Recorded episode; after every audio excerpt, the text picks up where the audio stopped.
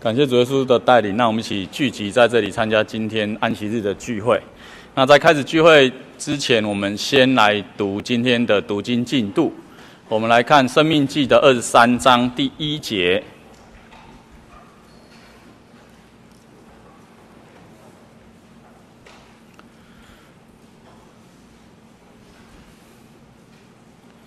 《生命记》的二十三章第一节。第一节，我们一起读，预备起。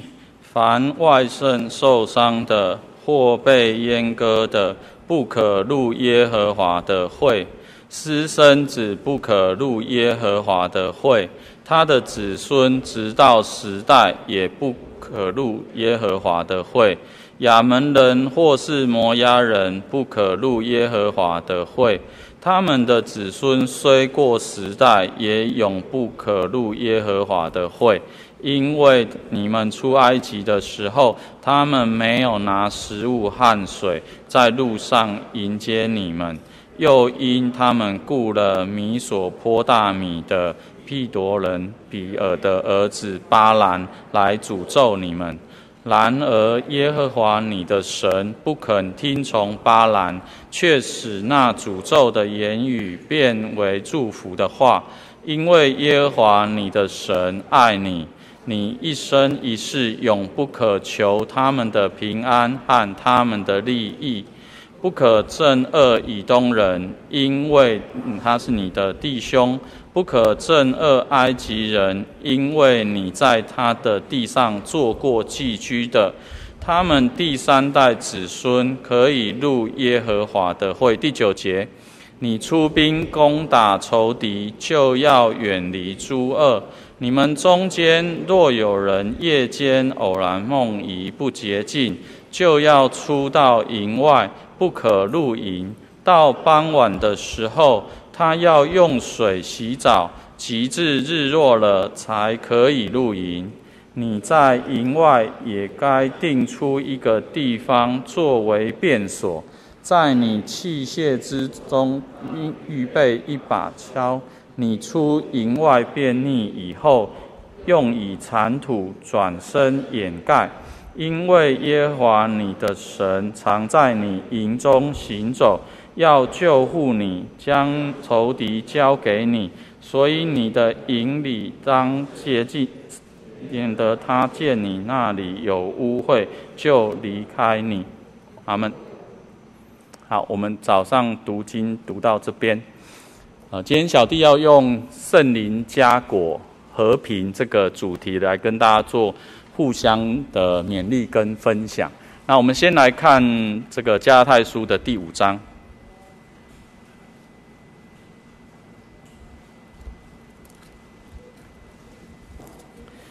加泰书的第五章二十二节。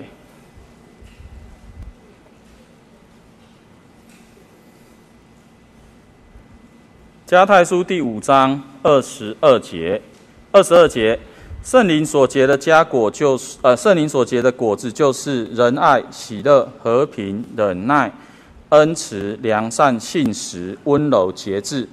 这样的事没有律法禁止。这段圣经提到的就是圣灵所结的果子。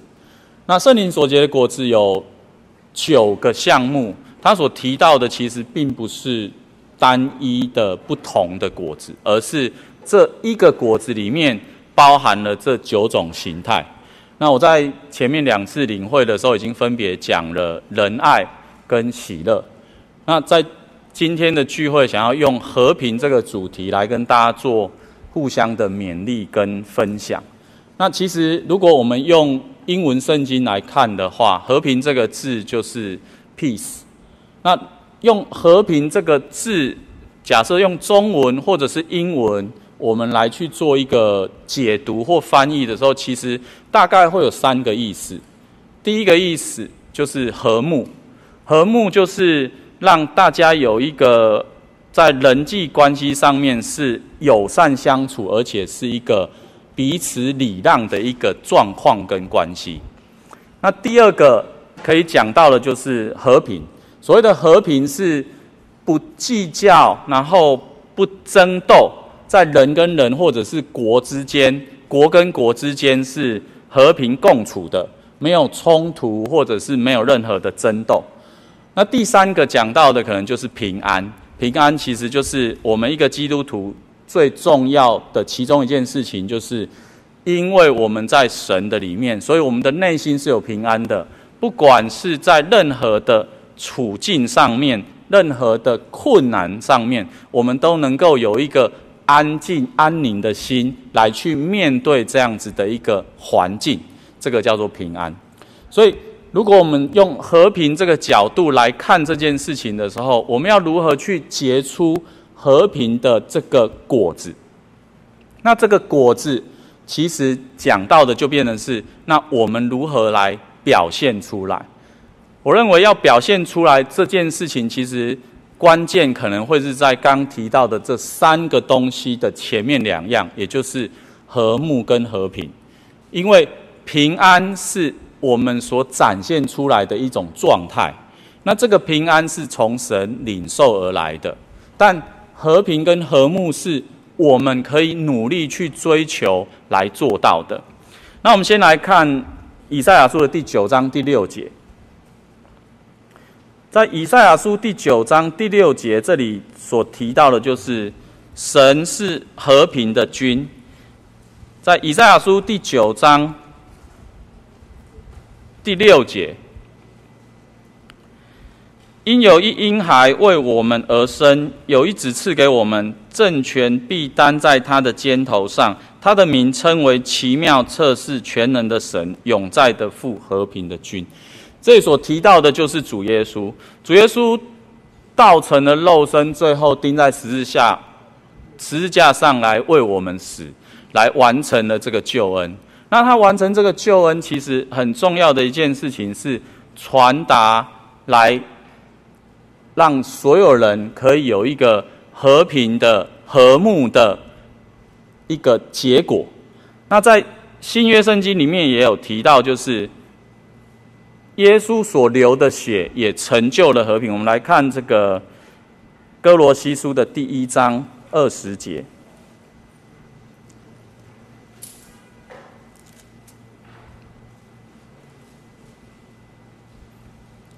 哥罗西书第一章二十节，既然借着他在十字架上所流的血成就了和平，便借着他叫万有，无论是在地上的。天上的都与自己和好了。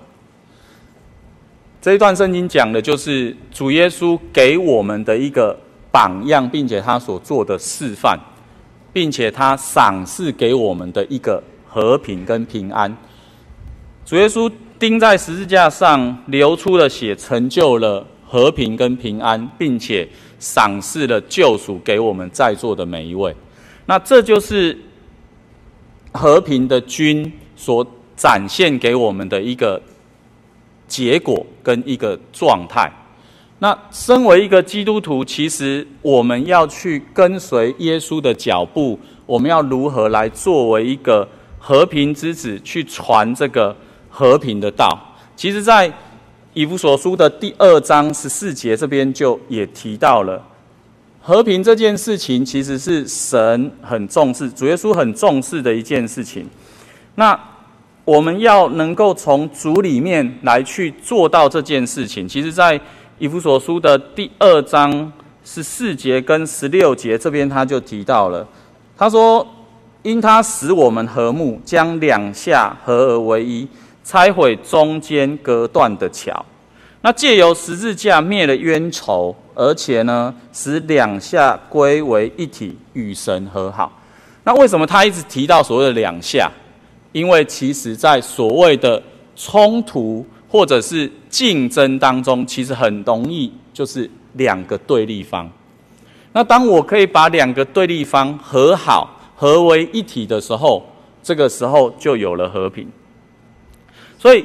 我们在追求和平的这件事情，或者是说，我们身为一个神的子女，为什么我们要去追求和平？这件事情就是值得我们每一天去思考，并且去学习努力的地方。和平到底有多重要？我们来看这个马太福音的第五章第九节。马太福音第五章第九节，在马太福音第五章前段这里，其实提到的就是登山宝训，他讲到了很多的行为模式跟很多的做法都是神所喜悦的。但在第九节，他提到了一个，他说：“使人和睦的人有福了，因为他们必称为神的儿子。”使人和睦的人。我们要作为一个和平之子，我们必须要去做一件事情，叫做使人和睦。在英文里面有两个字，其实其中一个字讲到的就是所谓的 peacekeeper，就是和平的拥护者，或者是来维持和平的人。但另外一个字讲到的是什么？是 peacemaker，就是使人和平的人。那我想要问大家，你比较想要做哪一个人？你比较想要做维持和平的人，请举手。想要做使人和睦的人，请举手。好，感谢主，有人支持我，所以有人举手了。我以为都不会有人举手。其实要做一个和平的维持者，也不容易。但什么叫做和平维持者？其实这个字是有一点源自于联合国的和平军来取的名字，也就是当某一个国家有战乱，在过程当中或者是在结束了之后，联合国会派人进到那个地方去，来维持让当地的百姓不要遭受战乱的这个侵扰，或者是呃让他们可以过一个。更稳定一点点的生活，但那个状态代表的是什么？那个状态代表的就是他正正经历战乱，或者是已经经历战乱。但另外一个字，所谓的 peacemaker，他所讲到的就又是不一样的意思。他所提到的是如何的去创造和平，或者是如何的去使人和平，来。达到这个和平的地步，那怎么样说是使人和平？其实，在圣经里面就也提到了很多的例子。保罗在这个罗马书的十二章十三节，他就说：“若是能行，总要尽力和众人和睦。”什么样叫做尽力和众人和睦？所谓尽力和众人和睦，就是。其实要跟人和睦是要努力去做到的。为什么跟人和睦要努力去做到？因为每一个人总是有不一样的个性，总是有不一样的生长的环境跟学习的经历，所以他的习惯不一样，他的养成不一样，他所说出来的话，他所做出来的事情，他的想法跟你也有可能都不一样，但。当你们两个需要一起相处、一起合作的过程，难免就一定会有冲突。那但在这个有冲突的过程当中，我们如何去维持和睦？这就是保罗所讲的尽力。那在希伯来书的作者也提到，就是说你们要追求与众人和睦。所以除了尽力以外，你还要追求。为什么要追求？因为它就不会是一件容易的事情。那在彼得前书的第三章，彼得也讲到一件事情，说这个寻求和睦是需要一心追赶，也就是你要有这个和睦的可能跟机会，其实真的是就像这三个作者所讲的，你必须要很努力的、彻底的去执行。你才能够达到这件事情。那怎么样叫做很努力、彻底的去执行？其实有几个细节。第一个细节是你的心态的调整。第二个事情是你所说说出来的话。第三个细节是你所做出来的事情。我们来看一个例子，这个例子是我们所有人大家都非常熟悉的例子，我们来看《创世纪》的第四十五章。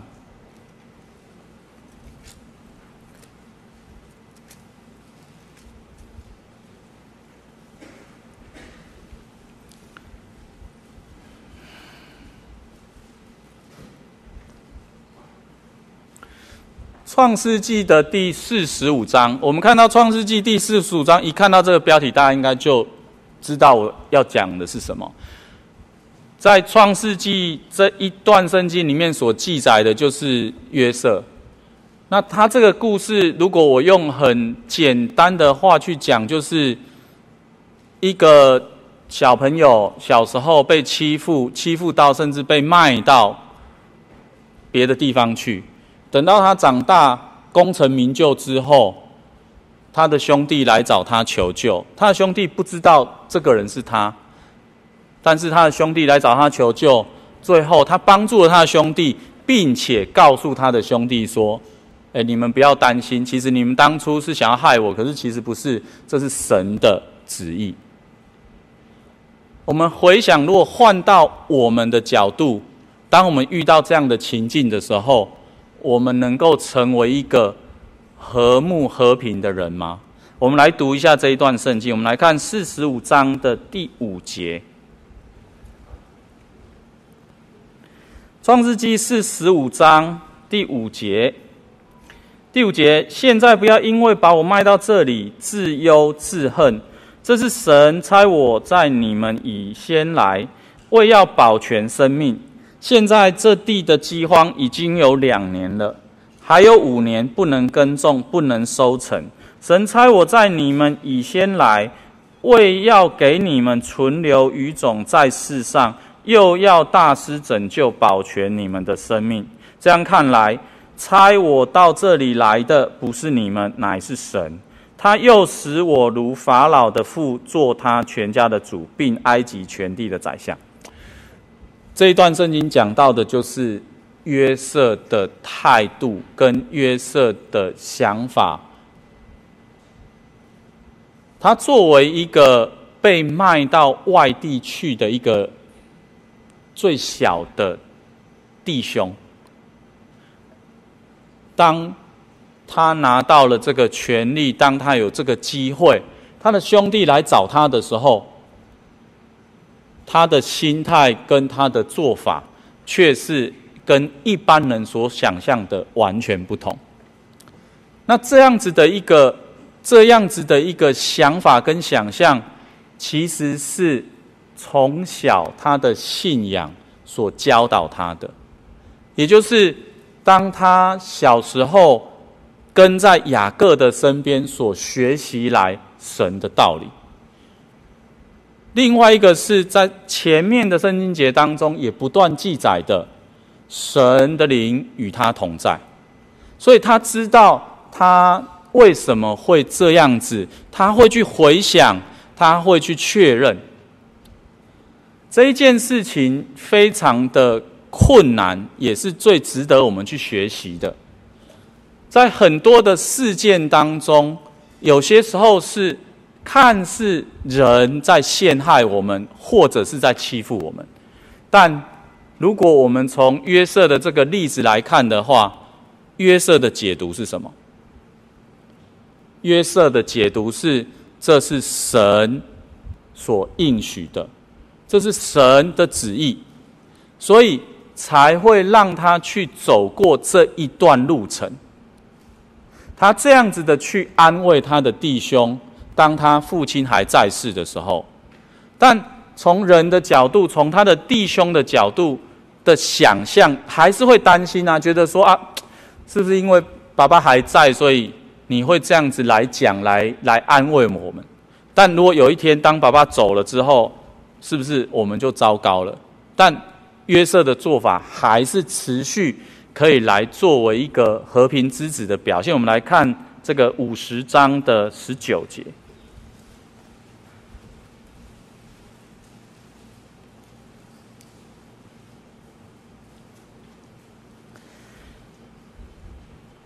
五十章十九节，十九节，约瑟对他们说：“不要害怕，我岂能代替神呢？从前你们的意思是要害我，但神的意思原是好的，要保全许多人的性命，成就今日的光景。”这一段圣经，约瑟再一次解释他的想法跟他的认同。他的认同是什么？他的认同是他的教育跟他的信仰告诉他这一些事情是神的旨意。今天我们每天在学习神的道理，学习这个信仰，来追求。神所希望我们达到的一个地步，但我们如何的去做到和睦？我们如何的去来接受被人欺负之后，我不去报复他，甚至我可以来宽容的招待他，我能够宽容的来服侍他，来让他过更好的生活。这是一个非常不容易的一个状态，而且也是一个非常不容易的表现，但却是非常值得我们好好的去思考的。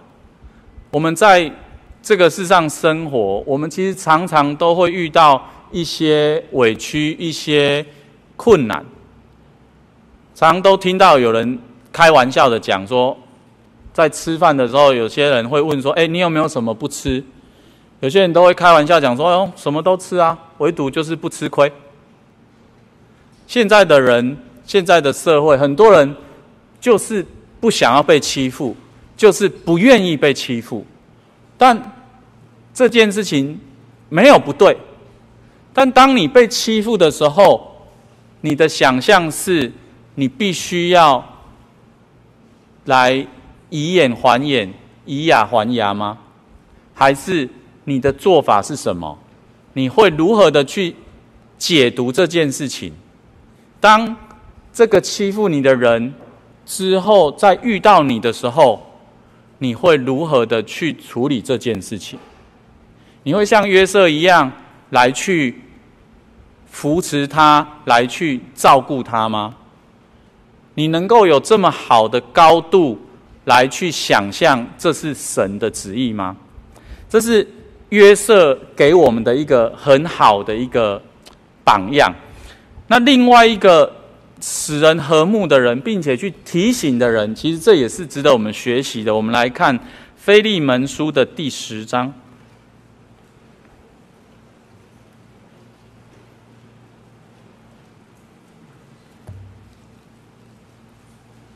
腓利门书第十节，对不起。腓利门书第十节。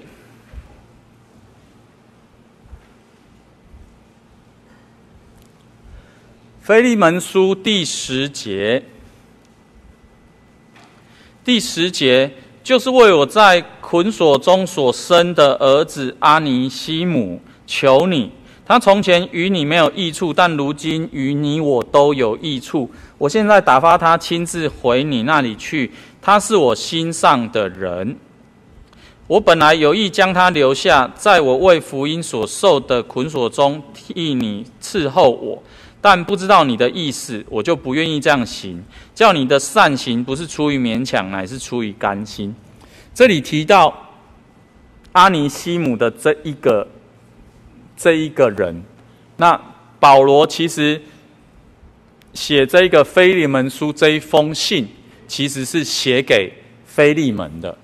那他写给腓利门，他要讲什么事情？他要讲的就是阿尼西姆这个人。阿尼西姆这个人。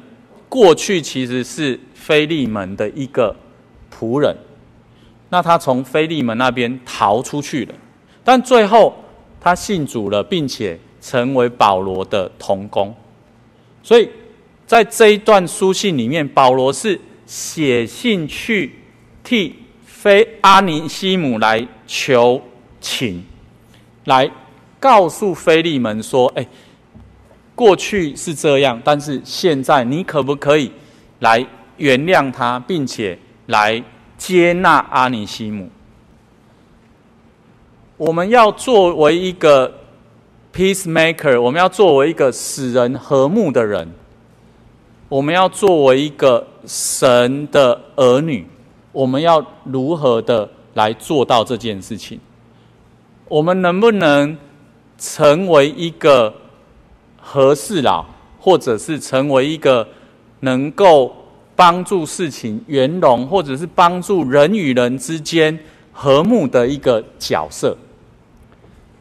这也是我们在要结出一个和平的果子，我们必须要去想、去学习的另外一个角色。除了我们自己要成为一个和平之子以外，我们也要让事情变得和平，或者是我们要让人跟人之间的相处来成为和平、成为和睦。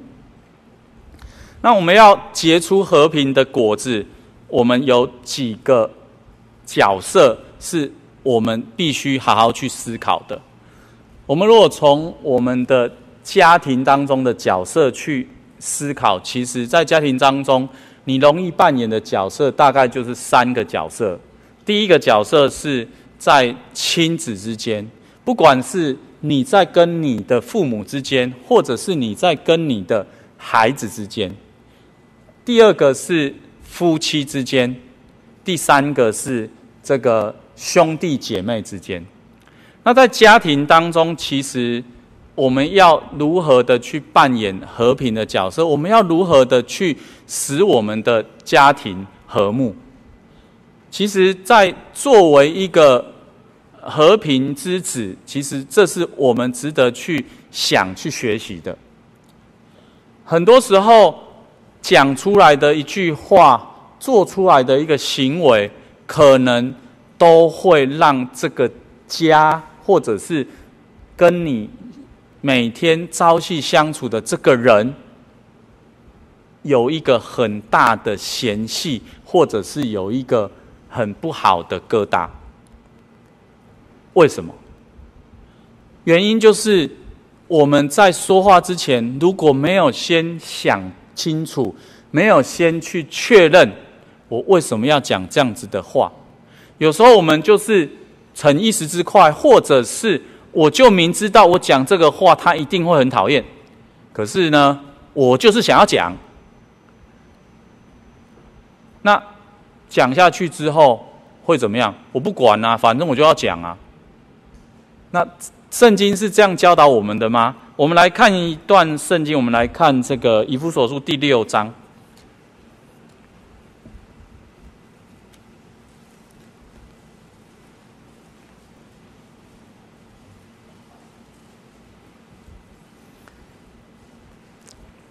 以弗所书第六章第一节到第四节，第一节：你们做儿女的，要在主里听从父母，这是理所当然的；要孝敬父母，使你得福，在世长寿，这是第一条带应许的诫命。你们做父亲的，不要惹儿女的气，只要照着主的教训和警戒养育他们。这一段圣经其实讲到了几个重点。我们做儿女的，我们应该要孝顺父母，要能够来做好当儿女的一个本分。那什么样叫孝顺父母？其实很简单的方法就是，他喜欢什么，你给他什么，你就是让他开心，这就是孝顺嘛。你如果整天只是会得罪他，整天只是会逆着他来做事情，感觉就不是孝顺。好，所以在这样子的前提之下，所谓的孝顺是父母喜不喜欢，但有些东西是他喜欢，可是对他可能不好。举例，譬如说，如果父母亲已经比较年长了，那又有一点慢性病，譬如说糖尿病，那他就不能吃太多甜食，可是他又爱吃，这个时候可能子女就会想方设法的要去限制他，但在这个过程里面，有时候也会有可能有一些冲突，但这个冲突的过程，你要如何的去化解，你要如何的用美好的言语或者是说明，去让他理解你是为了他好，你是在帮助他，你是在孝顺他，而不是只是在逆着他，不愿意让他去享受这人间的美味。所以，孝顺的概念在于。你如何的去让两方、两方，也就是子女跟父母两边都是觉得是好的，这才会是孝顺。如果有其中一方感觉不是那么好，或许我们还有检讨的空间，还有进步的余地。所以在孝顺的这件事情上面，常常我们要换位去思考，我如何做。才会让我的父母感觉我是孝顺的，而不是你想要做什么就做什么。从另外一个角度讲，在父母来对待儿女的角度，又是另外一个不同的概念。在第四节，他所提到的是：你们做父亲的，不要惹儿女的气。只要照着主的教训和警戒养育他们。这边讲到两个重点：第一个重点是不要惹儿女的气；第二个重点是要照着主的教训和警戒养育他们。所以前提是什么？前提是不要惹他们的气。但是呢，你也不是随便他要怎样就怎样，而是你要带领他在神的道路上去行走。所以，当他如果走偏了，你还是要想办法把他拉回来。可是，重点是要维持和睦，不要动不动就去惹他的气。所以，这个概念就又回到：当我们是别人的父母的时候，我们怎么样去跟我们的子女沟通？在沟通的过程当中，我们到底是在教导他，还是只是在跟他争执？这件事情非常的困难，也是我持续一直在学习的。但我们如何的把这件事情做好，其实就是维持我们亲子关系当中的一个和睦。因为很多时候都是所谓。无谓的坚持所造成的结果，那无谓的坚持是什么？就是其中一方的坚持。当他不愿意沟通、不愿意妥协的时候，就容易产生冲突。在亲子之间，可能就因为这样而有所不和睦。那当然，在夫妻之间也是如此。我们可以看到在，呃，如果我们是用和合本的圣经，我们在同一页的这个以弗所书的第五章二十，好，在前面一页哈，二十二节，在第五章二十二节，以弗所书第五章二十二节，在夫妻之间，其实要追求和睦也是很重要的心态跟想象，其实就是在二十二节所提到的。你们做妻子的，当顺服自己的丈夫，如同顺服主，因为丈夫是妻子的头，如同基督是教会的头，他又是教会全体的救主。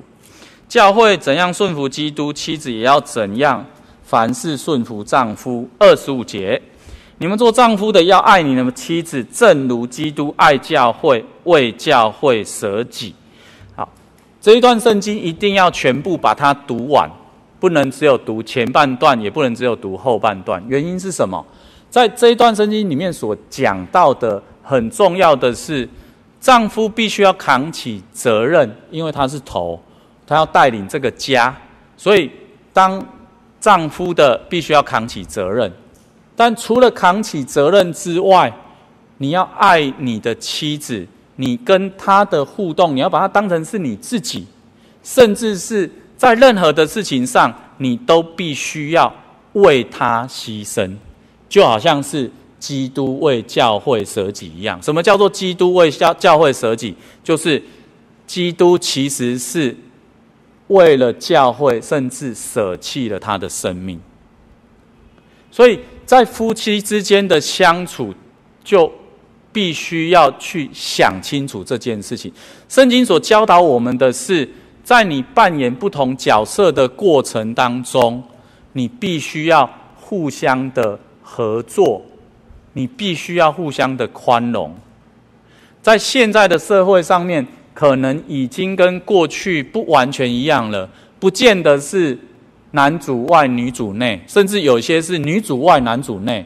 但不管你在家里扮演的角色是如何，夫妻之间很重要的就是要互相的搭配，并且要懂得为对方牺牲。今天你的太太愿意听你一句话，愿意。来把你当头，但你要做到的是什么？你要做到的是，你如何的去爱他、保护他，并且能够为他牺牲。那这件事情就好像是二十五节所提到的，就好像是基督为了爱教会，来为教会舍己一样。这是非常不容易做到的，但是关键在于。我们有没有这样的心态，愿意去追求？我们在夫妻之间，如果愿意去追求和平、和睦，那当你有这样的想法，当你有这样的想象的时候，作为一个身体的头，你会因为你身体某一个地方不舒服、不协调而欺负他吗？你绝对不会，你会因为你的身体里面有什么地方的不舒服、不协调，你会想办法去帮助你这个肢体，你会想办法去把它医好、把它处理好。所以在夫妻之间也是一样，我们必须要用好的沟通、好的想法来去互相包容。来去达到和平，就好像这一段圣经里面所讲的，你要做到什么事情，什么事情都要做，因为教会为基督为教会是舍己的，所以丈夫要为妻子做到什么？你不能说哦，我已经怎样怎样怎样了，我已经做很多了，永远都不够，因为你必须要。做到舍己，也就是你什么都要做得到。但同样的，妻子也是要把丈夫当成头，当成一个带领者，来跟他来走完人生的路程。这是圣经里面所教导我们的所谓夫妻之间的和平。那在社会上面，在教会里面，其实。就有几个更重要的事情是我们要去追求的。我们来看哥林多前书的第三章。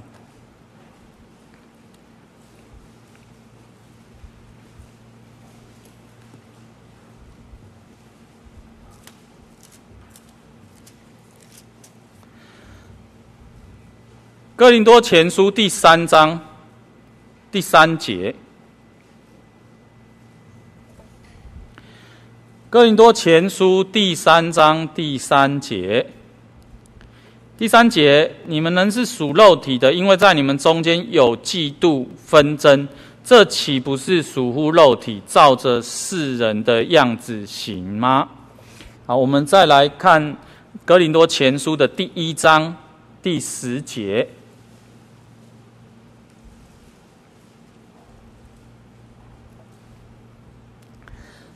第一章第十节，弟兄们，我借我们主耶稣基督的名，劝你们都说一样的话。你们中间也不可分党，只要一心一意，彼此相合。这两段圣经讲的两件事情，但这两件事情有时候又会是同一件。他讲了一个就是纷争、嫉妒，另外一个是结党。其实，在教会当中，在社会当中，这两个东西就是最容易造成冲突跟不和睦的。在哥林多前书特别会提出来，表示在当时的教会就会有这样的现象，并且他特别提到了这个就是人，这个就是肉体所展现出来的一个样貌。在教会当中，我们往往都需要跟很多的弟兄姐妹接触，不管是在圣工的合作当中，甚至来教会聚会的过程当中。但刚一开始我就提到，每一个人本来就是出生在不同的家庭，他有不同的教育，他有不同的生长背景。但在这个过程当中，你们两个一定是长得不一样。那你如何的去避免纷争？你如何的去避免嫉妒？或者是不要结党？这是我们在追求和平，我们要作为一个和平之子，我们常常得要去思考的一个议题。在教会当中是如此，在。社会当中，在我们的工作职场，甚至是在我们的学校里面，也是如此。为什么圣经里面其实提到了很多次所谓的结党？结党很容易造成所谓的不和平。那为什么？我们有没有去思考过这件事情？我们在教会里面，或者是在组织当中，我们是不是避免去做这样子的一个行为？嫉妒也是一件会造成不和平的一个很重要的因子。那就好像刚刚所读到的圣经节里面所提到的，嫉妒接下来就是纷争。我们因为看别人。不喜欢或者是羡慕而产生的一个负面的结果或角度，之后我们就有可能会产生所谓的攻击性。所以我们要先做到的事情是，可不可以不嫉妒？那就比较容易不会有所纷争。所以在这个。哥林多前书的十三章，那里所提到的一个想象，就是我们要能够做到爱，我们要能够有和平的表现。其实关键在于什么？关键就是在于我们要能够对很多事情不放在心上，我们要能够有一个宽容宽大的心。我们来看这一段圣经节，这个也是我们大家都很熟悉的。我们来看《哥林多前书》十三章，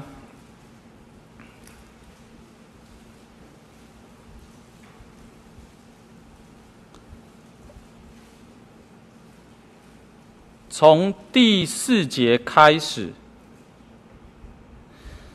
第四节开始，其实讲的就是这个爱的表现。那爱是恒久忍耐，又有恩慈；爱是不嫉妒，爱是不自夸，不张狂，不做害羞的事，不求自己的益处，不轻易发怒，不计算人的恶，不喜欢不义，只喜欢真理。凡事包容，凡事相信，凡事盼望，凡事忍耐。爱是永不止息。在当中所提到的两件重要的事情是：不轻易发怒。不计算人的恶，这两件事情是我们今天来追求和平当中的一个重点。不轻易发怒，是人跟人相处当中一个重要的表现。人跟人相处的过程当中，一定会有所得罪，不可能没有；一定会有所冲突，不可能没有。但当遇到冲突，当有所得罪的时候，你可不可以不要那么快的发怒？可不可以让你的怒气先停下来，冷静下来，再来处理这样的事情？第二个是，当人家得罪你了之后，你若已经做到了不轻易发怒。作为一个和平之子，作为一个有爱的表现的一个神的儿女，你能不能够不要去计算他的恶，也就是不要记仇，不要记恨。这件事情真的不容易，但就是我们要努力去追求、要去学习的，因为我们要记得别人对我们做了什么坏事，其实真的很容易，随便一数就是，哦，怎么数都数不完。但要练习的，就像这一段圣经所讲的，不去计算人的恶。他得罪过你，没关系，过了就算了。这就是一个和睦的表现，就是一个和平的表现。所以，我们要结出一个和平的果子的样貌。其实很重要的这些细节是，我们要好的心态，我们要有好的观念，我们要有好的做法。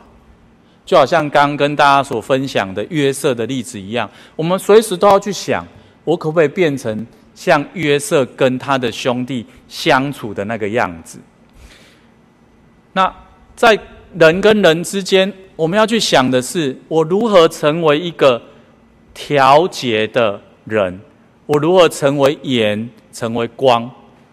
我如果成为是一个所谓的调和的调和剂？所以，在一个群体当中，我能不能扮演一个和事佬？我们能能不能因为我在这个群体当中，让这个群体都能够非常的和睦相处？这是圣经里面告诉我们很重要的学习。那当然还有一个最简单的方法，就是我们应该要去追求上头来的智慧。我们来看雅各书的第三章。